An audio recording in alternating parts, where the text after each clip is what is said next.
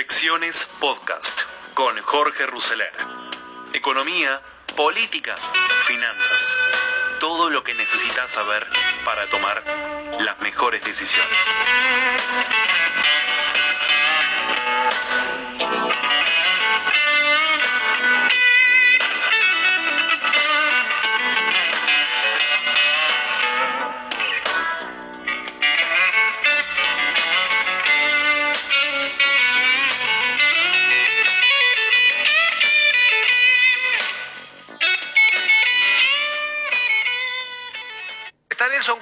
Nosotros. Gracias Nelson por acompañarnos. ¿Cómo estás? ¿Qué tal? ¿Cómo están? ¿Qué tal? Me gusta saludarlos. ¿Cómo ¿Cómo, cómo recibís la, la noticia, Nelson? Bueno, por supuesto que muy bien, es una noticia muy positiva y creo que ha sido presentada en su dimensión. Es decir, es una vacuna que está producida fuera de la Argentina que cuando esté completada se va a producir en la Argentina en una de las sucursales del laboratorio. Digo porque hoy a la mañana alguien lo presentaba como la vacuna argentina. Eh, la de Oxford es una de las vacunas, efectivamente, la que lleva, la delantera tiene un común denominador en cuanto al aspecto técnico que no nos vale la pena explicar con alguna de las vacunas chinas. Correcto. Eh, así que, eh, y es así, y está en fase 3 en fase 3 con aproximadamente ahora unos 15.000 a 20.000 eh, testeados que se van a hacer, que ellos esperan estar para fin de octubre. Cuando Con- decimos fase 3, Nelson, ¿qué falta? Falta que se complete esto, falta que en aproximadamente esas 10.000 personas, 15.000 personas, esté demostrado que eh, la vacuna tiene dos características, fundamentalmente, al margen de lo que explicaba el doctor con mucha claridad, que sea seguridad y eficacia. Y obviamente es muy interesante explicar, estas vacunas se hacen con un grupo placebo y un grupo, digamos, que recibe la vacuna.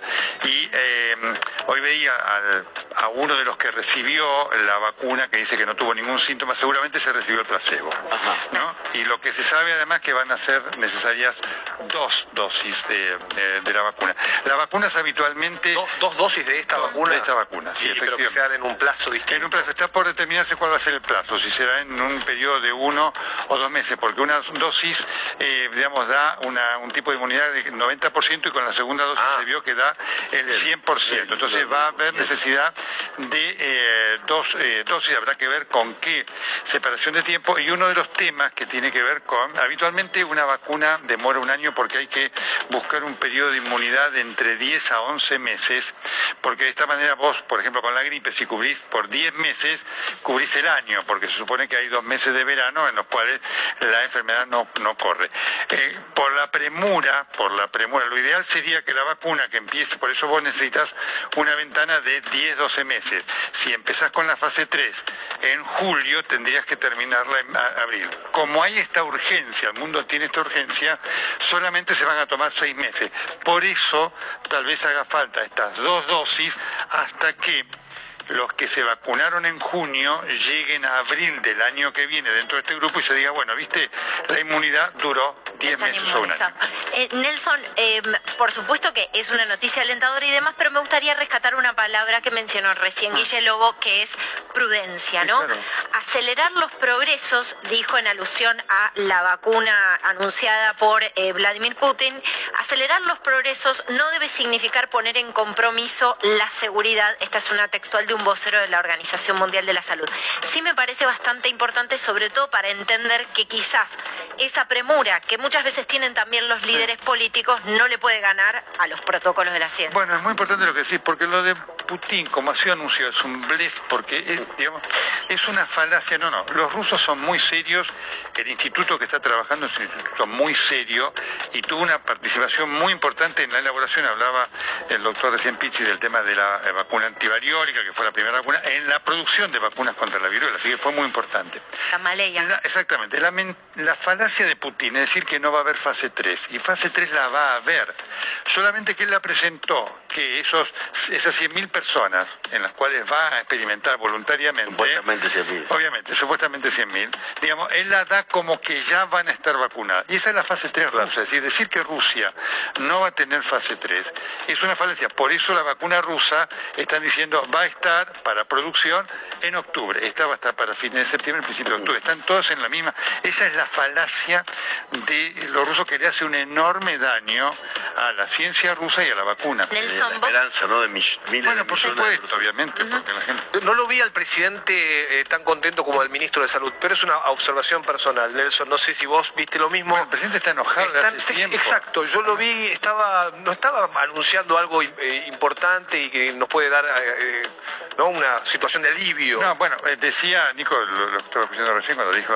dijo que no hay cuarentena, entonces uno se pregunta, ¿qué está bueno haciendo todo este tiempo? realmente, eso te demuestra, eso se dice cuando uno está enojado, esas, contradicciones y disparates. Pero no, eso es de alguna manera sincerar una situación eh, decir, cuando hablan de cuarentena me asombra porque está todo abierto y al mismo tiempo, cuando se está, anunciando esta vacuna, si llegara al éxito eh, y es para el próximo trimestre, entonces vienen largos meses de convivir con el virus. Bueno, pero por supuesto, es decir, esto, son, esto es lo que le da al anuncio, todo este fenómeno político que está ocurriendo lamentablemente eh, con el kirchnerismo, digamos, de ver todo esto ahora desde el ¿no? Esto de la celebración de que por qué Putin y entonces por qué Putin uno se alegra y otro se entristece. Nadie se puede entristecer porque hay una vacuna. La geopolítica, decís vos, la geopolítica de la vacuna. Digo porque hoy yo vi en algún lado que se decía la vacuna argentina. Como está claro, no es la vacuna argentina. Además, con un elemento muy importante. La vacuna de Oxford tiene un financiamiento doble, digamos. Participa el Estado británico, que aporta mucho, y después estos dos laboratorios AstraZeneca, que es uno británico y otro sueco. ¿Sin fines de lucro eso es así?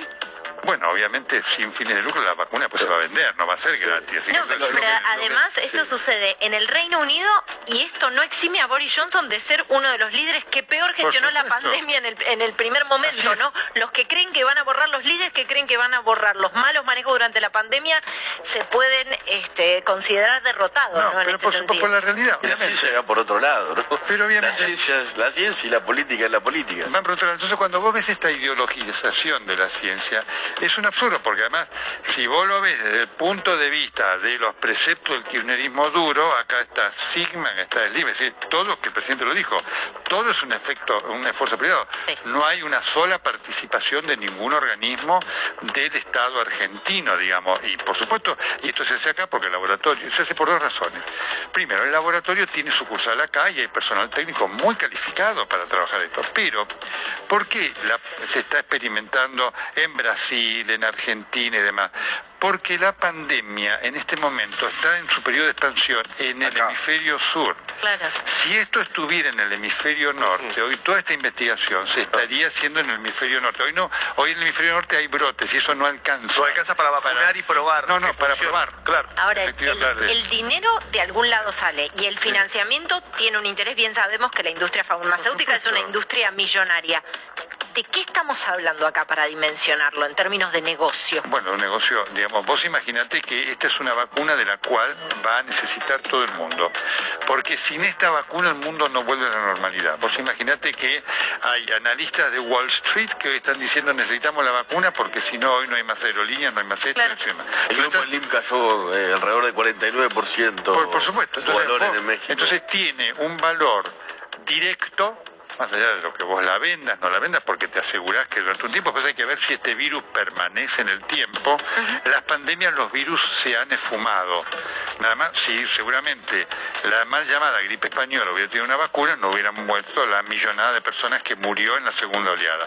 Ahora, hay un negocio directísimo, digamos, que se va a dar en el tiempo, porque esta es una vacuna universal, esto hay que recordarlo, y después para muchos de los grupos que participan, tienen negocios conexos que finalmente se van a ver beneficiados por la vuelta a la normalidad. Sin la vacuna hoy es imposible. Nelson, gracias por acompañarnos esta tarde. A ustedes, un gusto. Como siempre, Chao, buen programa. Gracias. tarde. Bueno. Aquí empezábamos con eh, Nelson Castro y con la vacuna de la epidemia, de la pandemia. 20.620.847 casos confirmados en el mundo a hoy y 12.826.815 casos recuperados en el mundo a hoy para completar el informe este respecto del tema de la vacuna. Aporta algunos datos respecto de este tema Nicolás Wiñaski.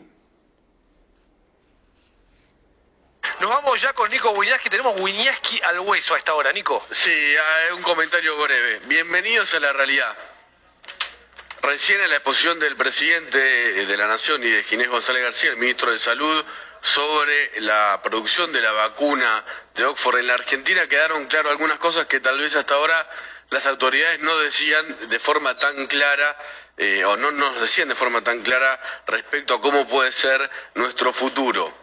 Al decir que la vacuna se va a producir o que va a estar lista en el primer trimestre del 2021, Ahí nos están diciendo las autoridades que como mínimo hasta ese momento, faltan siete meses, vamos a tener que aprender a convivir con el virus. Hasta ahora no había una fecha o algo tan claro desde el parte del gobierno nacional y de las provincias, obviamente, sobre qué es lo que puede pasar con el virus. Cada 15 días hay un nuevo decreto que extiende el confinamiento, o ahora como se dice el DISPO, el, eh, distanciamiento social, pero hasta ahora no se habían dicho de forma explícita eh, que falta mucho para que haya vacuna, si es que efectivamente se puede lograr, y ojalá que sí, es una muy buena noticia y un gran trabajo de Ginés González García. Y el presidente además dijo otra cosa, se sinceró respecto a la cuarentena. Dijo, me asombra cuando me dicen que hay cuarentena, porque todo está abierto, y esto hasta ahora obviamente no lo había dicho, y esto es la realidad. La cuarentena, sobre todo en la provincia de Buenos Aires, en el primer, en el segundo cordón del conurbano, fue siempre de cumplimiento imposible. Yo he recorrido varias de esas localidades durante los últimos meses y en general estaba bastante todo abierto y sobre todo la economía más informal. Hoy Alberto Fernández de alguna manera acomoda esta nueva realidad, que es que a pesar de que dictan decretos que tienen que ver con el confinamiento, el confinamiento no existe, o por lo menos no existe al 100%. Por eso Alberto Fernández dijo que llama la reflexión a la sociedad, llama a que no haya reuniones sociales eh, y tal vez en su anuncio, eh, que entiendo que va a ser el viernes, sea todavía un poco más duro con la sociedad. Hay que ver si también esto es justo o es injusto, porque la sociedad, la verdad que eh, dio todo, ¿no? Eh, para tratar de combatir eh, el coronavirus en este gran confinamiento que los hechos se fue flexibilizando y se fue rompiendo, como pasa con todas las normas en la Argentina. Hay que ver también algunas medidas que aparecieron publicadas en el boletín oficial o fueron anunciadas y que daban alguna señal de que el 2021 no solo va a ser el año de las elecciones, porque hay elecciones legislativas, sino que va a ser el año tal vez de la gran vacunación o no sé si del fin del confinamiento, de la cuarentena que ya no existe, porque fue fuerte la frase del presidente. Por ejemplo, el decreto que extendió la emergencia sanitaria y que permite los otros decretos del confinamiento obligatorio, dice que esa emergencia sanitaria va a durar un año desde el 12 de marzo de este año. O sea, va a terminar la emergencia sanitaria el 12 de marzo del 2021. Esto está en los decretos desde el 20 de marzo.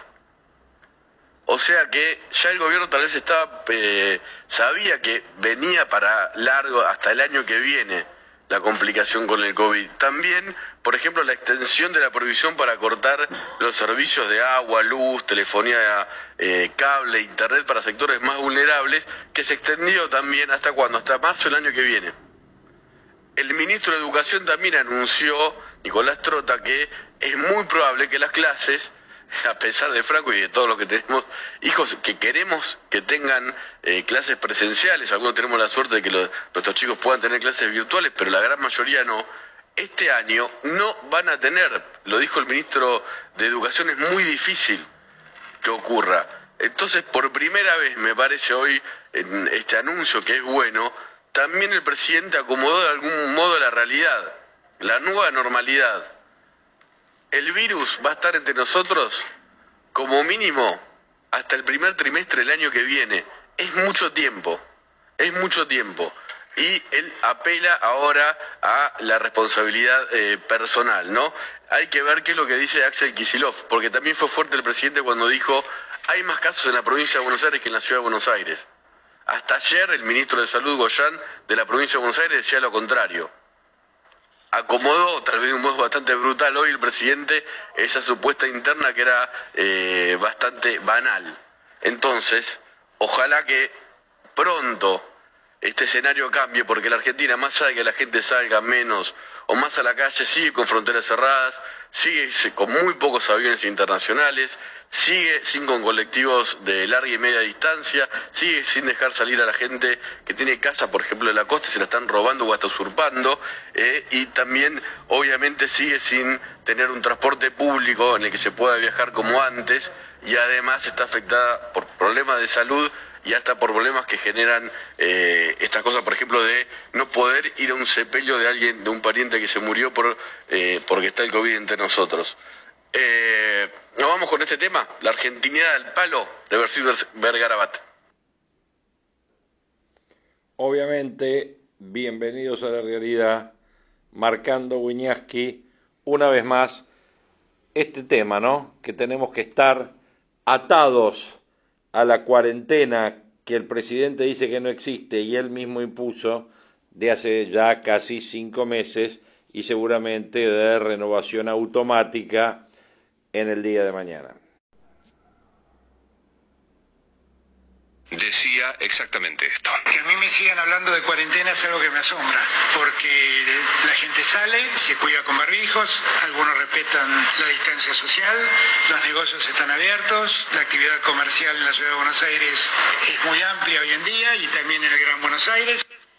Bueno, ahí está la frase. Primera reflexión, Mangel, de, esto. Bueno, está haciendo una distinción entre lo que fue, me parece a mí, digo, no, no vamos a interpretar, pero todos estamos tratando, pues nos quedamos este, sorprendidos por la manera en la que lo expresó, pero me parece que la diferencia es entre la cuarentena dura del 19 de marzo y las actividades que se fueron abriendo cuando salen a decirle que se restringen libertades. Lo que está diciendo es, bueno, dentro del marco de lo que es una medida sanitaria para evitar el contagio, hay mucha más apertura.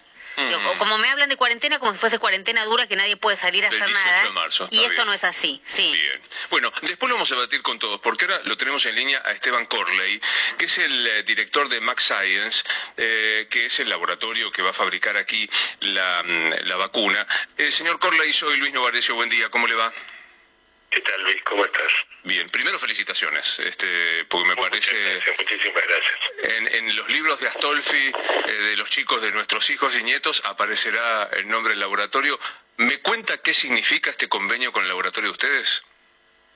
Sí, por supuesto. Igual la referencia a Astolfi solo creo que va a caer en gente como, como yo, de mi edad. qué edad tiene usted? Yo tengo 63, Luis. Estamos más o menos ahí, así que somos los dos sabemos de qué hablamos. Bueno, recuerdo de Astolfi me, me sonreía cuando lo decía.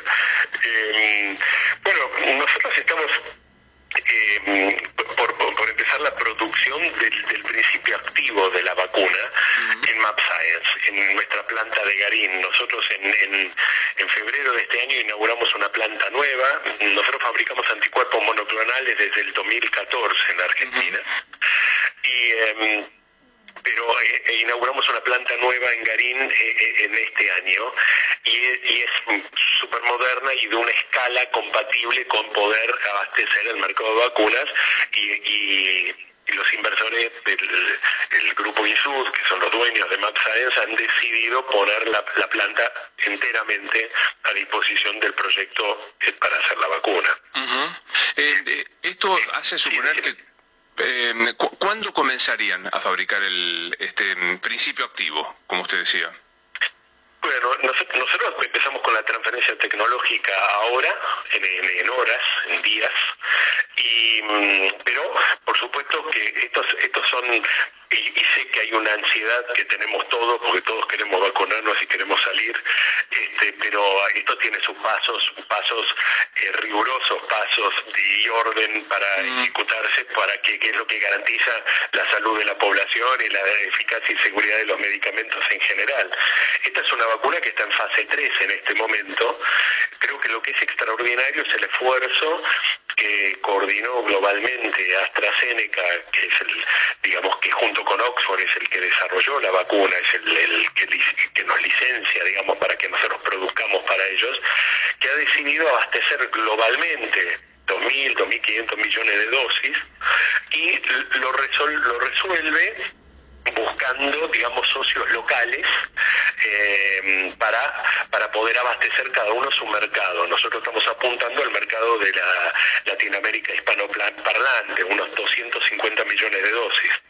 Pero lo hace y perdóname que me extienda un poquito, no, por favor. toda la historia, es, lo hace antes de tener el resultado, o sea, eh, ha decidido producir a riesgo. Nosotros estamos haciendo la transferencia, el esfuerzo de transferencia, este, sin tener todavía la aprobación definitiva del producto.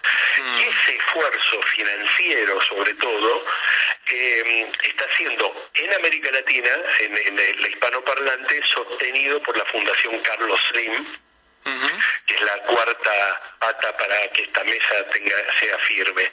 Y es la que asegura a, todos los que están trabajando a costo, que son en este caso AstraZeneca por supuesto y principalmente, pero MapScience que va a producir el, principio activo y Liomonte en México que es el que va a formular y fraccionar la, vacuna en los viales, eh, que podamos empezar a trabajar ahora. ¿no es cierto? Ahora digo, eh, eh, como usted dice, somos este, muy ansiosos, Esteban. Empiezan a fabricarla ahora, en horas están empezando con la transferencia este, de, la data tecnológica. tecnológica, así se dice. ¿Cuándo estarán las vacunas? Siempre a la espera que la autoridad sanitaria las permitan, pero ¿cuándo estarán las vacunas envasadas en las cajitas para que eventualmente se entreguen a las autoridades sanitarias? Sí, bueno, en los primeros meses del, del 21, eh, sin duda. O sea, mm. estamos todos trabajando para eso. Piensen que las aprobaciones van a estar a fines del 20, ¿no? Para todos. Sí, porque eh, así que esto coincide, eh, bueno, está, está organizado para que coincida temporalmente, ¿no? Con sus más y con sus menos, pero esa, la intención es poder abastecer apenas se obtengan las aprobaciones. Eh, entendí por lo que usted estaba diciendo recién y por lo que leí que se van a fabricar más de 200 millones de dosis. Esto este, supera ampliamente a la población entera argentina. ¿Corresponde que haga este cálculo o hay que pensar que esto es para toda Latinoamérica? Es para toda Latinoamérica, no, no, no, definitivamente. Esto es, esto es un esfuerzo donde hay mexicanos, donde hay ingleses, suecos y argentinos participando, sí, es para toda América Latina. Mm, o sea que lo, que mm, uno puede pensar es que en los primeros meses la vacuna, si es aprobada y las autoridades sanitarias lo permiten, va a ser aplicada para los grupos de riesgo, personal sanitario, de seguridad y aquellos que tienen alguna enfermedad preexistente. Sí, ese, es un buen análisis el que haces. Normalmente es, lo sensato que, que, hagan todos los gobiernos y que después eventualmente se, va como por una prioridad, ¿no? De más vulnerable a menos vulnerable, definitivamente. Claro, totalmente, totalmente. Cuando usted decía se va a fabricar a costo, ¿supone que no va a haber ganancia de los laboratorios que participan? No.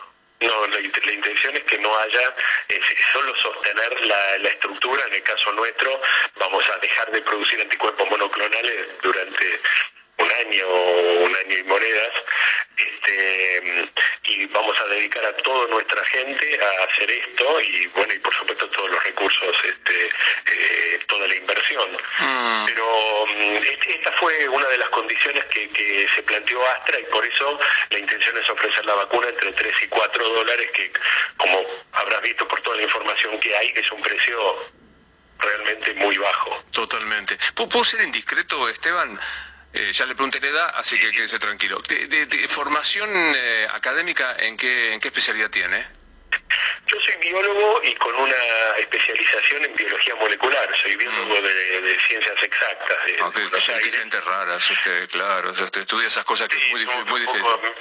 Mi, hija dice que lo único que me falta es tener viromes colgando de mi bolsillo de la camisa, pero trato de no hacerlo para no avergonzarla en público. Pero este, y por supuesto arranqué como todo, porque yo creo que dije en otros comentarios, yo creo que la Argentina ha sido seleccionada por dos razones que confluyen aquí este, armónicamente eh, y muy positivamente, ¿no? Que son mm. que hay, un recurso eh, educativo potente, poderoso, este, en el Estado, sobre todo en todas las, carreras de ciencias que tienen una larga tradición en, la Argentina.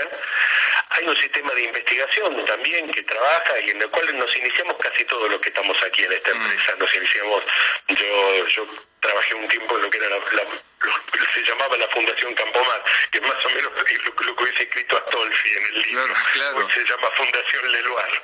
No, pues ¿sabe por qué? Digo, eh, nosotros nos vamos a trabajar y cada uno le dice a su familia, bueno, voy a hacer radio, que yo que hoy usted le puede decir a su hija, la de las viromes, me voy este, al laboratorio en donde estamos haciendo la vacuna que va a prevenir. Hoy, puedo explicar más fácil lo que hago, sí, sí, en ese sentido me da, me da un gran orgullo y, y poder participar y para uno, para un profesional, ¿no?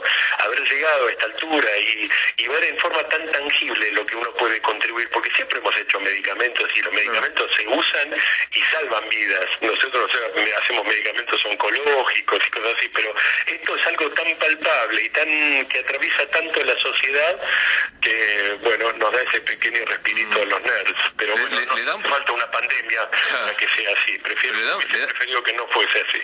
¿Le da un poquito de vértigo esto que está, está en su laboratorio, ahí a cinco metros donde trabaja, la solución a la pandemia más estrepitosa de la modernidad? Sí, sí, igual lo que me tranquiliza es que es una de las soluciones. Hay muchísimos, somos muchísimos los que estamos trabajando y muchas eh, en el sector público y en el sector privado, ¿no? Y mm, así que es uno contribuye, cuando uno trabaja en la investigación sabe que uno aporta una partecita Mm. Y es por eso que la gente no lo entiende, ¿no? Uno no es que hace la teoría de, la relatividad, sino que aporta un ladrillito que construye el conocimiento. Entonces acá pero es muy lindo saber que uno es parte de una comunidad que está contribuyendo a, un problema global.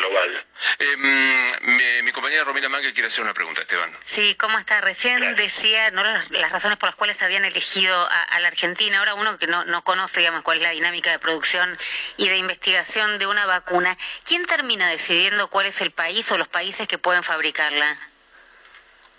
No, no es el país, sino que eh, entiendo que lo que ha buscado Astra es este, la infraestructura, ¿no es cierto? Acá me parece que hay dos factores, es quién tiene la, infraestructura física, digamos, ¿no? De, equipamientos, este, nosotros tenemos capacidad de cultivar células a gran escala en equipos sumamente modernos, por un lado, y por otro lado, recursos humanos capaces de incorporar una tecnología rápidamente, porque eh, necesita la capacidad de entender, de recibir los documentos y de ponerse a trabajar en otra cosa a una velocidad del rayo. O sea, como, decía Luis, acá pesó, digamos, la, la capacidad y el nivel que tienen nuestros científicos. Sí, sin duda, sin duda. Y, la infraestructura y la inversión de la industria. Yo que decía que Argentina tiene una industria farmacéutica este, eh, privada, mm. nacional, fuerte y competitiva, y que exporta, que no que, funciona muy bien y desde hace muchos años, muy asentado y, y muy tecnológicamente ayornada en, eh, equipamientos, en calidad. O sea que eh, es, es, una combinación virtuosa, esa era la palabra que me faltaba hace un rato. Que donde está el recurso humano, pero también está eh, la capacidad, porque para los que venimos de la investigación hay un salto entre hacer investigación y hacer un producto, ¿no? Mm. El producto tiene muchas cosas de repetitivo, de cumplimiento de calidad, de consistencia, este, mm, de conocimiento regulatorio, de cómo funcionan los diferentes países. Bueno, acá se complementa muy bien el conocimiento científico con la experiencia en los mercados. Así se expresaba Esteban Corley. La vacuna va a estar disponible en los primeros meses del 2021. Esteban Corley es director del eh, laboratorio Max Science de Argentina en esta charla con Novarecio de la fabricación de la vacuna contra el COVID en el país y cómo serán los costos, la aplicación y la distribución del mismo. Otro ángulo del mismo negocio, ya del mismo tema, pero encarándolo desde el punto de vista del negocio y desde el punto de vista de la visión política y las relaciones políticas que tienen que ver con la producción de la vacuna en la Argentina, se encargó de explicarlo muy detalladamente Pancho Olivera ayer en Terapia de Noticias. Vamos a escucharlo y después hacemos un comentario al respecto y la relación entre los dos. Hay dos empresarios que están involucrados en esta operación. Uno es Hugo Sigman, lo están viendo ahí en pantalla.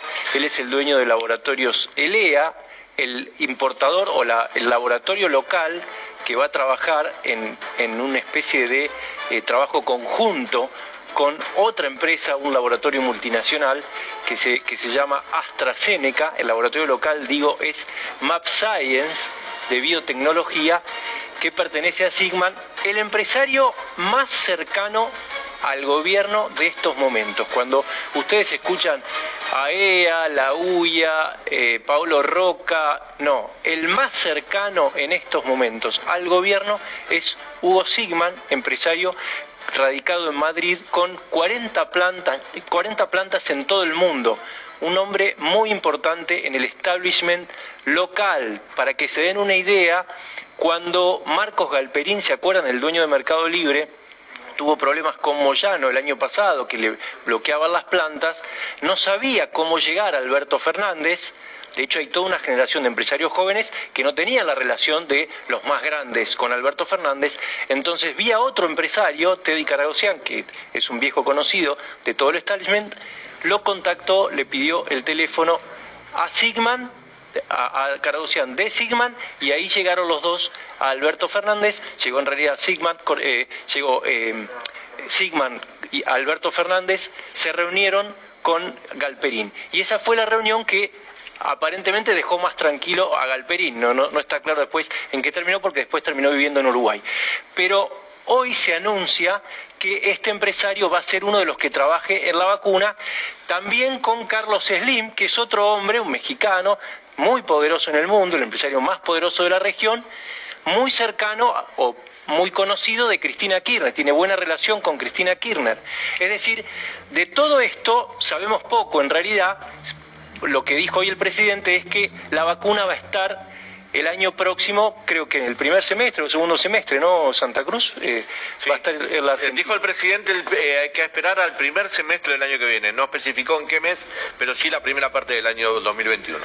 Ahí Sigma tiene muy buena relación no solo con Alberto Fernández, sino con muchos funcionarios del gobierno.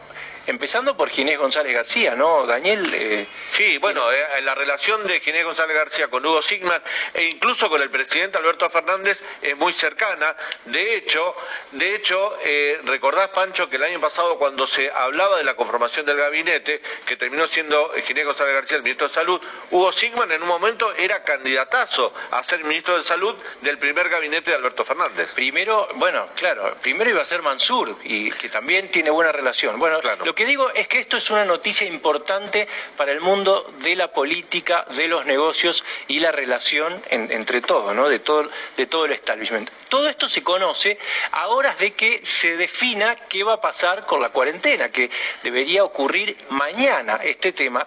Y ahí tenemos un problema porque eh, ayer informábamos con Daniel que la Argentina estaba informando 241 casos, primero dijeron después, 240 casos de muertes por COVID en la Argentina, récord, pero resulta que después desagregando estos números, vemos que en realidad eran muertes más viejas. Incluso, Pancho, ayer se informó dentro de los 240 casos una muerte sucedida el 17 de abril. Mirá ha pasado. Bueno, no sé si tenemos la, placa que quiero mostrar, me gustaría, estos son números oficiales. ¿Tenés ahí, Fede, la, la placa de, las, de las muertes por COVID? Mira, a ver, ¿me puedo acercar acá? Fíjate, ahí reportados diarios abajo en Colorado es la cifra oficial y la fecha real es el azul, ¿no? Fíjense cómo al principio, es decir, entre el 10 de julio y el 20, son más bajos los reportados que los reales, ¿no? Y en un momento, el 20 de julio, empieza a darse vuelta, la ocasión, ahí, está, la ecuación se empieza a dar vuelta y queda este desfase que es el que conocimos ayer.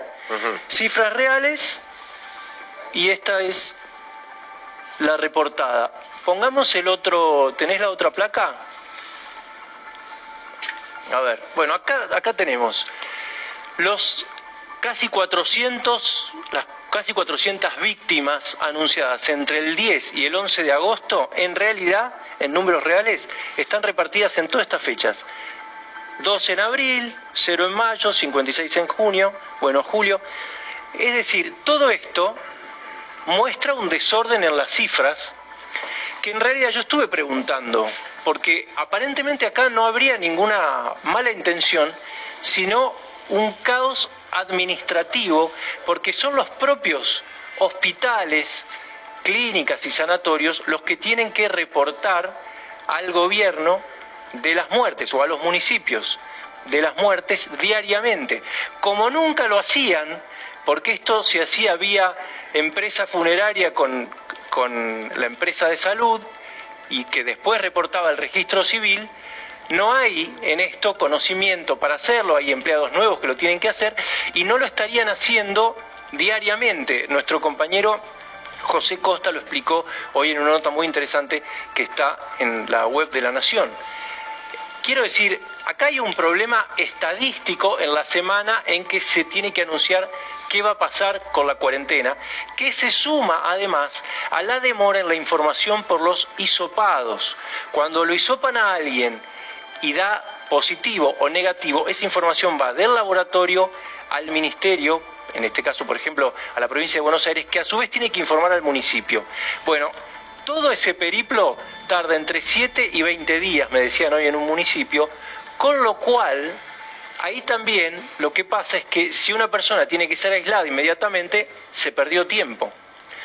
Todas estas herramientas deberían ayudarnos a entender qué va a pasar en el futuro, en qué situación estamos y qué hacer con la cuarentena. Bueno, no las tenemos, pero es probable, me decían hoy en, en un municipio, que tengamos por ahí otras cifras de víctimas. Todavía las guardias no están saturadas, pero que tengamos otras cifras y esto explicaría la preocupación del gobierno y desde ya del gobernador Axel Kisilov, que tiene que decidir mañana junto con Rodríguez Larreta y el presidente qué va a pasar en los próximos días con la cuarentena. Arrancamos terapia de Bueno, ahí teníamos un poco una visión distinta de todas las que habíamos escuchado. No solo el tema que tiene que ver con eh, la ligazón entre Hugo Sigman y el gobierno, porque todas las plantas donde se va a utilizar, donde se va a estar fabricando la vacuna, son todas empresas de Sigman, en alianzas con AstraZeneca y eh, con la Fundación Slim y el laboratorio mexicano. Pero independientemente de esto, también la parte esta de estadísticas, que los números que nos están dando todos los días no son números reales, son números, estamos comparando manzanas con bananas, o sea, es una ensalada de fruta total que confunde totalmente y a esto le sumamos la referencia del presidente de ayer cuando dijo de qué cuarentena me hablan, ¿no? Cuando sumamos todo eso, bueno, tenemos todo un temita que es el que estamos y el que bien sintetizaba eh, Pancho Rivera en su editorial. Respecto del tema este de la vacuna, Hugo Sigman dijo vamos a empezar a producirla ahora. El dueño del grupo Insud, al que pertenece el laboratorio Max Science, aseguró que también estará lista para diciembre. Eh, el dueño del grupo Insud, integrante del consorcio que va a fabricar la vacuna de la Universidad de Oxford en la Argentina, aseguró hoy que ningún gobierno jugó ningún papel que fue una negociación de privados en la llegada de esta producción al país. También avisó que empezarán a producirla ahora y que estará lista para diciembre. Fue una negociación entre privados, se nos acercó AstraZeneca, laboratorio asociado a Oxford, y entendió que la mejor fábrica que había en la región era la nuestra. Es lo que también le expresaba Corley en la nota que escuchamos eh, con eh, Novarecio Dice que hicieron inspecciones y que las consideraciones tecnológicas corroboraron que nosotros tenemos la experiencia y las instalaciones adecuadas. Sigma es un empresario farmacéutico con excelentes vínculos con el kirchnerismo, nunca disimuló su eh, cercanía política a los Kirchner y también hacia Alberto Fernández. Esa relación se hizo más estrecha en el 2009 cuando la epidemia de la gripe A empezó a producir en Argentina la vacuna para combatir esa enfermedad y le vendió al Estado las dosis. Hoy un laboratorio de Signan, Synergium Biotech, produce vacunas contra la gripe y Max Science produce y va a fabricar el ingrediente activo para la vacuna del coronavirus. Además, dice que, que la planta que se encuentra en Garín eh, eh, y, que allí, con el polo biotecnológico más importante de América Latina, donde trabajan 1.800 personas, 600 de ellas científicos, ya comienzan a trabajar en la producción de la vacuna. Vamos a producir la vacuna a riesgo, escuchen bien este tema, la aprobación para sí o para no va a estar en diciembre-enero y nosotros vamos a empezar a producir la vacuna ahora. Si se aprueba la vacuna, se va a vender. Si no se aprueba, se tira lo que hizo. Así explicó. Sigman además contó que producirán un mínimo de 150 millones de dosis, como decía Corley, y un máximo de 250 millones para toda América Latina, con excepción de Brasil, que tiene otro convenio. Y también confirmó que la financiación de esto proviene de la Fundación SLIM y el laboratorio Liomont y de su laboratorio. Por su parte, afirmó que Latinoamérica va a tener la vacuna en el mismo momento en que la va a tener Estados Unidos y Europa, a diferencia de lo que sucedió con la gripe A cuando los países en desarrollo recibían los productos más tarde. Esta fue una de las condiciones que se pusieron en la mesa del diálogo con la familia Slim. Además, Sigman, que es psiquiatra también, subrayó que su laboratorio detendrá todas las producciones que tiene para enfocarse 100% full time a la vacuna del coronavirus. Como este es un virus vivo, no puede producirse a la par con otros productos. Vamos a hacer solo la vacuna para contribuir a que esté lista en el caso que se apruebe. Bueno, él, tuvo una charla hoy a la mañana con Longobardi, dice que eh, puso de relieve la de los efectos adversos que puede llegar a tener la vacuna. Sigman aseguró que prácticamente están descartados luego que se hicieran estudios de seguridad con 1.100 personas. Es una tecnología muy moderna, tengo mucha ilusión de que sea efectiva. Hay muchos modelos vacunales, este es uno de ellos y puede ser uno de los más provisorios. También está la vacuna del virus inactivado, que puede ser muy interesante. Yo tengo gran entusiasmo y gran confianza. Bueno, Sigmund da su opinión, digamos, respecto de los alcances, lo que quería yo justamente hacer mención en el, en el eh, cierre de este podcast, esta parte donde lo dedicamos íntegramente a la vacuna, porque le dimos que la explicación de Nelson Castro respecto de dónde estamos y la vacuna, la explicación científica del doctor Nelson Castro, por otro lado tuvimos eh, la visión política de eh, Nico Wiñaski, volvimos a la parte de científica del laboratorio con eh, la entrevista a Corley de Novarecio. Y por último esta visión de Pancho Olivera y la que acabamos de dar respecto a las declaraciones de Sigman esta mañana que muestran un poco esta cuestión de que igual que sucedió con la gripe A en, eh, en el 2009 cuando eh, el grupo de Sigman fue quien fabricó las vacunas para ello, Sigman muy relacionado al kirchnerismo, bueno, también es Sigman el que va a producir la vacuna, ahora en este gobierno kirchnerista, alguien muy adentrado, Alberto Fernández, para producir la vacuna para el coronavirus, que parece va a estar eh, a un costo entre 2 y 3, entre 3 y 4 dólares, por lo que dicen, en el primer trimestre del año que viene, que la van a producir ya, que si se aprueba está y está antes, dicen algunos para diciembre, otros hablan del primer trimestre del año que viene, y si no está aprobada, la tiran, porque este es como una... Eh, me suena como una vacuna patriótica, ¿no? ¿no? Eso no, eso más o menos todo lo que escucharon. Bueno, a mí me ha dado un poco esa sensación. Bueno, con este tema cumplimos y cerramos este eh, podcast de hoy que lo dedicamos íntegramente a una noticia que yo creo que por eso es de las más importantes del año y en función de que es una de las más importantes del año quise atarla a cada uno de los puntos, no solo la parte científica, que la escuchamos plenamente, sino también la parte económica y la parte política y sus derivaciones. Gracias por acompañarnos y nos encontramos en nuestro próximo podcast. Gracias.